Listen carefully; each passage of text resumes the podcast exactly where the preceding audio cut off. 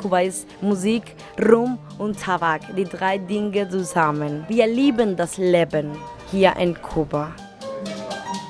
Sie hören eine Folge der Audio Travels mit Henry Barchet.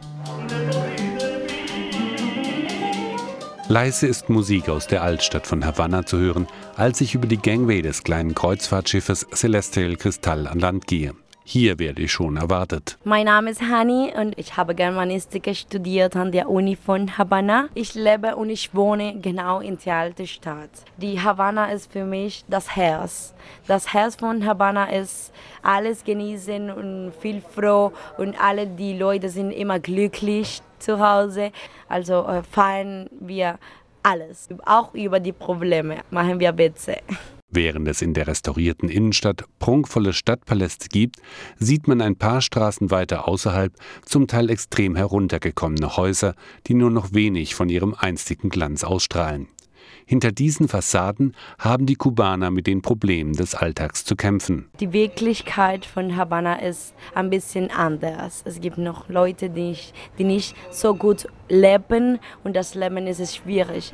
Die Kinder trinken immer Milchpulver. Es gibt nicht Frischmilch von dem Land. Und dann können wir das Lebensmittelheft überall und Bodegas und Metzgereien und Bäckereien, wo wir die Lebensmittel also kaufen. Die Behörden, also alles ist staatlich und es ist sehr schwierig, zum Beispiel ein, ein Haus zu bauen und ein Haus zu verschönern.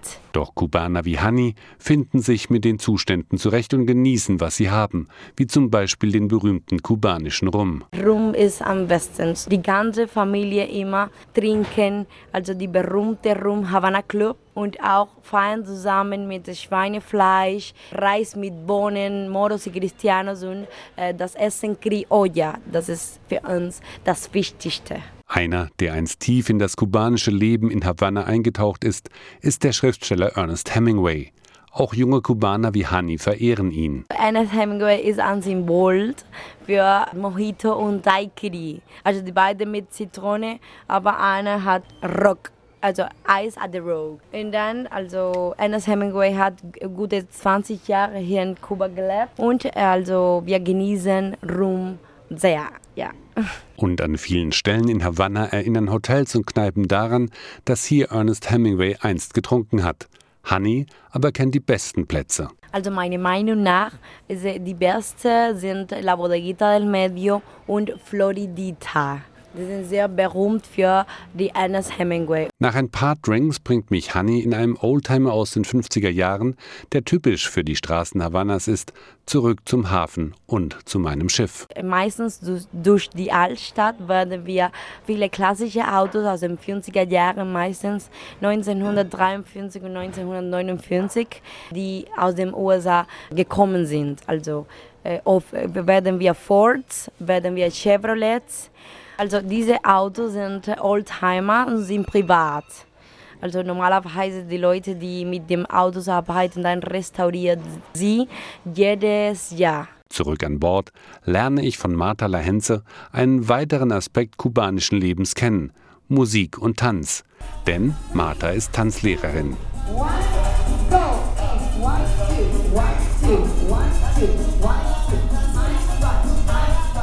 Dance is like a way to relax, a way to have fun, a way to celebrate, even a way to say, okay, uh, today I'm not gonna work anymore because I'm stressed and let me dance. This is our way to go to escape. And for Cubans, it's exactly like that. Und die Kubaner haben viele Tänze, um dem Alltag zu entfliehen. Salsa is a fusion from African beats African rhythms, African dance, and then all together made a song. And after the song, salsa. And after the salsa, we have the timba, which is the same, but it's faster. Wenn man als Mitteleuropäer tanzen will wie ein Kubaner, dann sieht das eher steif und ungelenk aus. Denn es gibt einen entscheidenden Unterschied zwischen den Kulturen, erklärt Martha. Because we are sexy.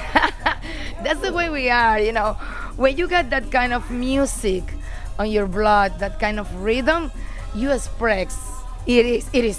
Oh yes. Während der Tanzstunde an Bord hat das Schiff abgelegt und fährt über Nacht. Am frühen Morgen erreicht es den Hafen der Stadt Sinfuegos. Thomas Kusch von H&H Touristik erklärt, warum außer der Celestial Kristall kein anderes Passagierschiff im Hafen liegt. Cienfuegos ist eine Bucht. Da kommen große Schiffe an alleinigs von der Struktur dieser Bucht nicht rein. Und auch da liegt unser Schiff mitten in der Stadt. Das ist eigentlich wirklich der größte Vorteil kleinerer Schiffe, dass man eigentlich schon dort ist, wo man hin möchte. Während das Schiff im Hafen liegt, kann man von Cienfuegos aus über holprige Straßen einen Ausflug ins Inland machen, nach Trinidad. Hier lebt Oscar Raúl. Trinidad, das ist eine sehr schöne Stadt, Weltkulturerbe seit 1998. Deswegen hier die Straße hat keine Teer. Normalerweise auch Decke und Boden sind original, aber möchten wir alles original haben, weil Trinidad war in der Zeit gegründet war. Und auch so viele Maler gibt es hier seine Kunst mit so vielen Bildern und Malern inkludiert. Früher war nicht so viel wie jetzt, aber mit so viel Tourismus hier kommt, das ist eine multikulturelle Stadt, wo jeder Künstler möchte seine Sachen hier verkaufen. Und wer Trinidad besucht, der muss auch das ganz spezielle Getränk der Stadt probieren. Ganchanchara ist der Name von diesem Getränk. Zitrone, Wasser, Honig und Aguardiente oder Schnaps. Das war das Getränk, das hat man bis genommen oder getrunken, weil es gibt so viel Kalorien in der Körper. Mambises waren die Leute, hat gegen die spanische Kolonie gekämpft. Während dieses Getränk aus Trinidad ein Symbol des Unabhängigkeitskampfs gegen die Spanier ist, erklärt mir Professor Jorge González Arrocha an Bord der Celestial Cristal, warum der Tabak und vor allem die Zigarre ein Symbol der kubanischen Revolution ist. For example, the tobacco and the cigar, exactly the cigar, was the, one of the most important symbols of the rebel army led by Fidel Castro during the revolution. Also, Fidel Castro founded the Cohibas factory in 1966 and other, other examples. Yes.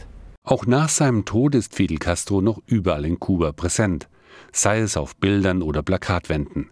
In Santiago de Cuba, dem nächsten Hafen der Kreuzfahrt, ist seine letzte Ruhestätte, die mir Alfredo Sanchez zeigt. Für die ganze Welt jetzt mal die neueste Attraktion in Kuba. Also der Fidel Castro war eine Persönlichkeit und er war der, der Präsident in Kuba, der am längsten alles ausgehalten hat gegen die äh, Amerikaner und ist praktisch mal die einzige äh, richtig unabhängige und freie Insel auf ganz Lateinamerika.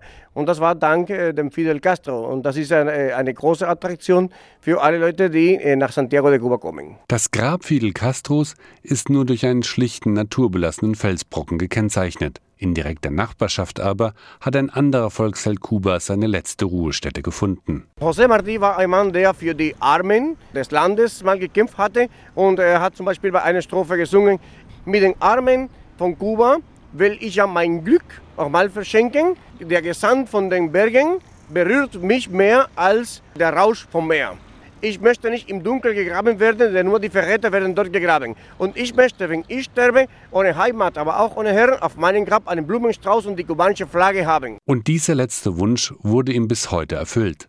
Beide Ruhestätten sind zu Pilgerstationen sowohl für Kubaner als auch für Touristen geworden aber auch sonst lädt Santiago de Cuba zu einem entspannten Rundgang ein. Santiago de Cuba ist eine sehr lebendige Stadt. Also im Vergleich zu Havanna und anderen Städten Kubas ist das hier temperamentsvoller. Es ist musikalischer. Die Leute spüren die Kunst mehr im Blut als alle anderen Leute und ist ganz besonders berühmt auf der ganzen Welt als die gastfreundlichste Stadt Kubas. Zurück an Bord ergeben sich für meine Mitreisenden beim Ablegen noch einmal ganz neue Ausblicke auf die Stadt. Wir haben heute äh, in Santiago de Cuba einen, die Burg besichtigt und haben das Glück gehabt, sie einmal von der, von der Landseite zu, äh, anzuschauen, zu besichtigen und dann hinterher noch vom Wasser aus. Und das fand ich faszinierend. Man hat die Möglichkeit nicht vom Land aus dann alles so zu sehen. Also wir haben es im Prinzip rundherum anschauen können. Das Schiff ist wieder zurück auf dem Weg nach Havanna und die Passagiere nutzen die Zeit, auf die vergangenen Tage zurückzublicken. Ja, die Seereise insgesamt fand ich sehr angenehm. Uns ging es hauptsächlich darum, dass wir nach Santiago easy kommen, ohne jetzt mit dem Auto fahren zu müssen, weil ja doch die Straßen in Kuba jetzt nicht überall äh, so zugänglich sind. Und deswegen haben wir uns eigentlich dafür entschieden. Insgesamt eine gute Nummer. Für mich war eine Schiffsreise jetzt mal ganz reizvoll um einfach ganz rundrum zu reisen, um diese äh, schöne Insel.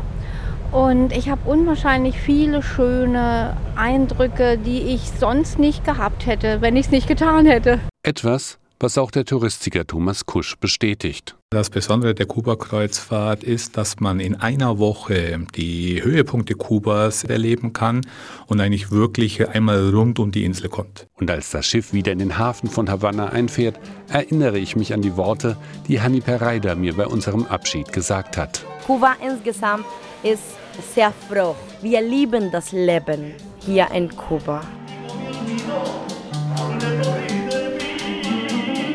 Sie hörten eine Folge der Audio Travels mit Henry Barchet.